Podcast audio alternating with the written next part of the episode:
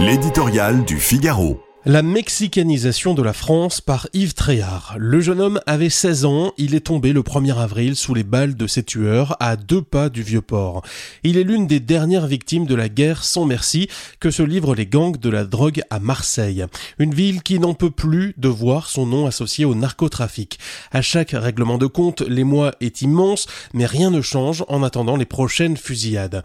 Les cinq dernières ont eu lieu dans la nuit de mercredi, quatre blessés dont un adolescent. Ne change, sauf l'ampleur du fléau. Celui-ci euh, touche de plus en plus de mineurs et ce n'est plus cantonné aux quartiers réputés dangereux de la cité phocéenne.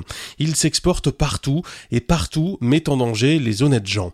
Cette inquiétante évolution est celle de toute la France en but à des arrivées de stupéfiants également massives depuis les ports d'Anvers, d'Amsterdam ou du Havre et par les airs en provenance de Guyane. L'éventail des substances s'est considérablement élargi avec l'apparition des produits de synthèse à forte dangerosité. Cette économie souterraine en plein développement a pesé en 2022 près de 5 milliards d'euros, plus qu'à l'achat de livres.